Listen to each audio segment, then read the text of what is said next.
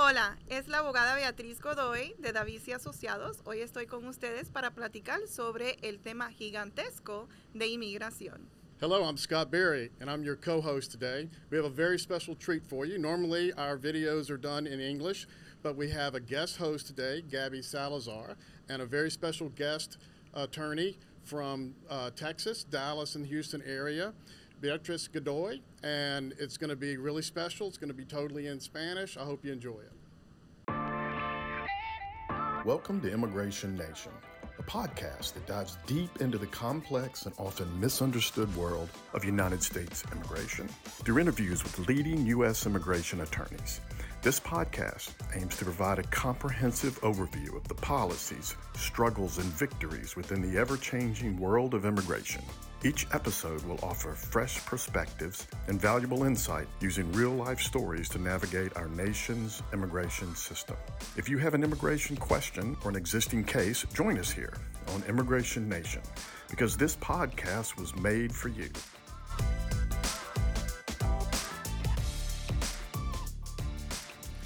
Buenas tardes. Soy Gaby Salazar. Voy a ser nuestra eh, invitada presentadora para hablar hoy con Beatriz Godoy. Este, Beatriz, este, gracias por estar con nosotros. Gracias por la invitación. Claro. Este, Beatriz nos eh, visita de Dave, uh, Davis y Asociados. ¿Y te importaría darle a nuestra audiencia una pequeña presentación? Claro que no.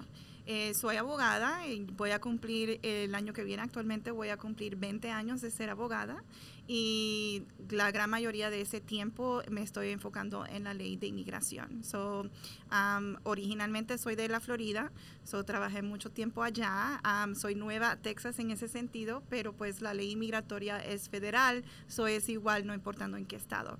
So, eh, me encantaría ayudar a la comunidad en Texas, en la Florida, en California, en donde sea, porque el punto es de ayudar. Qué bueno. Bueno, Beatriz, yo sé que uh, hay alrededor de 185 visas diferentes y cada una tiene diferentes requisitos y re regulaciones. Y en este episodio queremos hablar un poco más de ese tema uh -huh. y pues el tema de las visas de los Estados Unidos. Uh -huh. ¿Cómo, cuándo podría necesitar una y los pasos que debe seguir para obtener una visa? Eh, comencemos con lo básico. ¿Qué es una visa de inmigración? So, una visa um, a, lo, a, lo, bien básico es literalmente un ticket para poder entrar a los Estados Unidos. Si una persona quiere inmigrar o quiere venir a los Estados Unidos, sea para trabajo, sea para, para vivir acá, tiene que tener autorización para poder entrar a los Estados Unidos, o por lo menos lo debe de tener si va a venir legalmente, ¿verdad?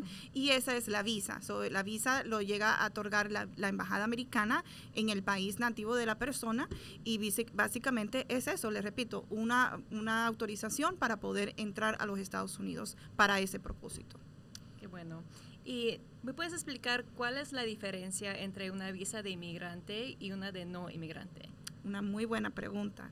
So, eso básicamente está eh, explicando eh, la diferencia de que a veces el propósito del por qué la persona va a venir a los Estados Unidos es para algo de largo plazo, o sea, de venir a vivir acá.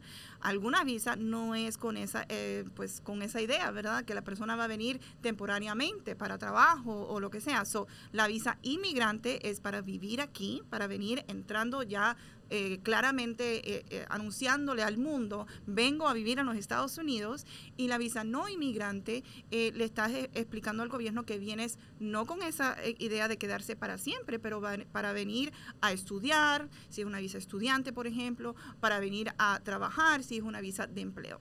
Uh -huh. Qué bueno. Uh, si alguien vino a los Estados Unidos con una de visa de no inmigrante, uh -huh. ¿eso significa que no hay forma de cambiar su estado a ser titular de una tarjeta verde? No necesariamente. Eh, hay eh, mecanismos, hay, procesos que se pueden hacer de cambiar. Entraste como no inmigrante, pero ya eso no es lo que usted quiere. Usted quiere vivir aquí. So, hay cosas que se pueden hacer para cambiar el estatus de un tipo al otro. So, sí, sí se puede hacer. ¿Puedes darnos una descripción general de algunos de los tipos de visas más populares que se pueden obtener para vivir en los Estados Unidos? Yo diría que la más eh, común, la que más se conoce es el proceso a través de la familia, que un familiar que tiene estatus acá, ciudadano o residente, haga una petición familiar para su ser querido.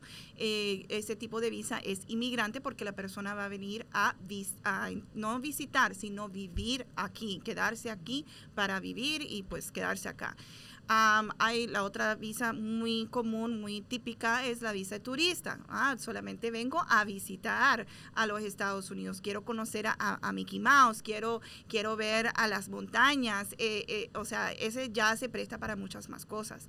a la visa estudiante también muy popular para que las personas vengan y vayan a las universidades acá y estudien y cojan su título, ¿verdad? So, ah, hay muchas diferentes visas. Yo siempre eh, hago el como se dice, el, punto cómico, eh, de que hay tantas visas que es básicamente un alfabeto, o sea, eh, hay tantas, eh, la A, la B, la C, ah, para todas esas ah, hay una significancia, hay diferentes visas que existen. Sí, eso sí es cierto. ¿Y nos puedes explicar cuál es el proceso para obtener una visa? Eh, pues es una aplicación, lo, bien básico otra vez es una aplicación que se hace. como le expliqué ahorita, eh, la visa solamente lo puede otorgar una, embajada americana, eso no es algo que uno puede hacer ya estando adentro de los Estados Unidos. Mm. Eh, adentro de los Estados Unidos estamos hablando de otro trámite que es un cambio de estatus.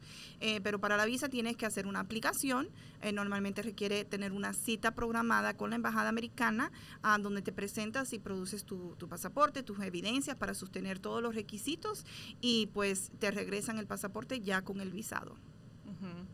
¿Y nos puedes decir que si todas las visas tienen con derechos de trabajar o no?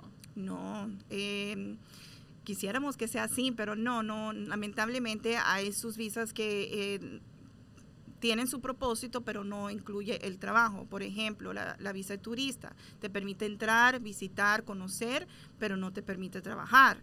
Eh, también la visa de estudiante que mencioné ahorita, pues hay a, ciertos puntos una persona que tiene la visa estudiante puede pedir un permiso de trabajo, eh, pero solamente en ciertas eh, situaciones, ¿verdad?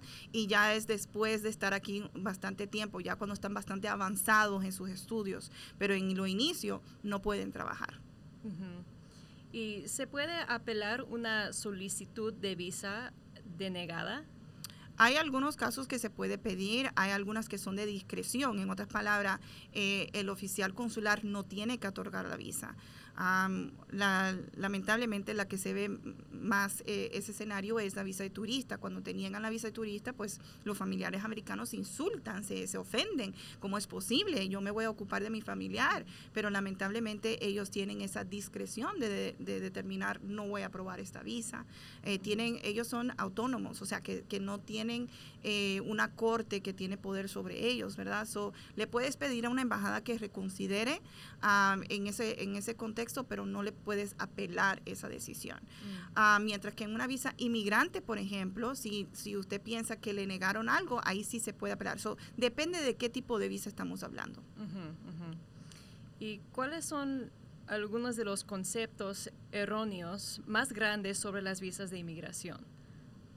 Yo diría que eh, el punto que acabo de hablar de que la, visa es solamente el ticket de entrar a los Estados Unidos. si uno, una persona entra a los Estados Unidos y después estando adentro de los Estados Unidos hace un cambio de estatus, no quiere decir que una varita de mágica pues le puso una visa en el pasaporte. So, no pueden viajar. Entonces ese es, ese es un tema delicado. La persona eh, está extendiendo su tiempo adentro de los Estados Unidos de cierta forma pero están en su cárcel, en una cárcel muy linda, pero es una cárcel, no pueden viajar. So, ese es un tema que, que muchas personas no entienden. y también, eh, pues, el otro tema son los, los castigos, que creo que no hemos hablado de eso, pero hay muchos castigos que aplican si las personas violan, violan los, los requisitos, los, las limitaciones. Entonces, eh, eso es algo que tienen que estar conscientes y por eso es importante hablar con un abogado de inmigración. Sí, eso sí tiene sentido. ¿Y qué consejo le daría a alguna a, alguien que quería solicitarla? Si quieren consultar una, quieren pedir una visa, yo, lo primerito que tienen que hacer es su tarea, honestamente. tienen que em, buscar la información en, en, el, en, el, web, tienen que educarse, básicamente. Creo que ese es el paso preliminario, pero ahí no para. Tienen que hablar con un abogado de inmigración porque la ley de inmigración es bien compleja, siempre hay excepciones, eh, puntos apartes que uno tiene que estar consciente para asegurarse de que lo que van a hacer es lo correcto, que no hay otra mejor opción y que no vayan a cometer un error que va a ser eh, bien difícil de arreglar en el futuro. Lamentablemente nosotros como abogados muchas veces tenemos muchos casos de que si hubieran venido a hablar con nosotros desde el principio, no estuvieran en esa posición. Sí, eso sí es muy importante saber en qué te, qué te estás poniendo, qué, qué, es el proceso y lo vas a hacer correctamente. Exactamente. Yo le, yo le digo a los clientes, Gaby, que eh, honestamente si ellos quieren, piensen que, que, conocen lo suficiente y lo pueden hacer, no hay nada en la ley que dice que tienen que tener un abogado, simplemente que es la recomendación, porque ellos tratarlo una vez es muy diferente a hacerlo con una persona que lo hace todos los días. Y bueno, según eso, ¿hay algo más que le gustaría ampliar o explicar un poquito más? Solamente de que otra vez que es muy importante que hagan su tarea, que hablen con una persona eh, abogado. Hay muchas personas, ojo con esto, que hay muchas personas ahí en la comunidad que dicen que van a ayudar, que son notarios, que, que, simplemente han hecho otros casos, pero no son abogados. Vayan a un abogado. Eh, somos abogados por una razón, porque fuimos, estamos sujetos a éticas, eh, no podemos hacer ciertas cosas, vamos a ser honestos con ustedes. Nuestra oficina, por ejemplo, por mucho que yo conozco que el cliente quiere escuchar una respuesta, yo le voy a decir la verdad, buena o mala. Y a veces no soy la persona más favorita de esa persona a, raíz de eso, pero es importante de ser honestos. Sí, sí, de acuerdo. Bueno, Beatriz, muchísimas gracias por toda esta, esta increíble información. Por nada. Esto fue increíblemente revelador para mí y estoy seguro que también lo será para los, las personas interesadas en vivir en los Estados Unidos. Bueno, muchísimas gracias por escuchar Inmigración Nacional podcast que tengan un excelente día. Gracias, Gaby. Un placer.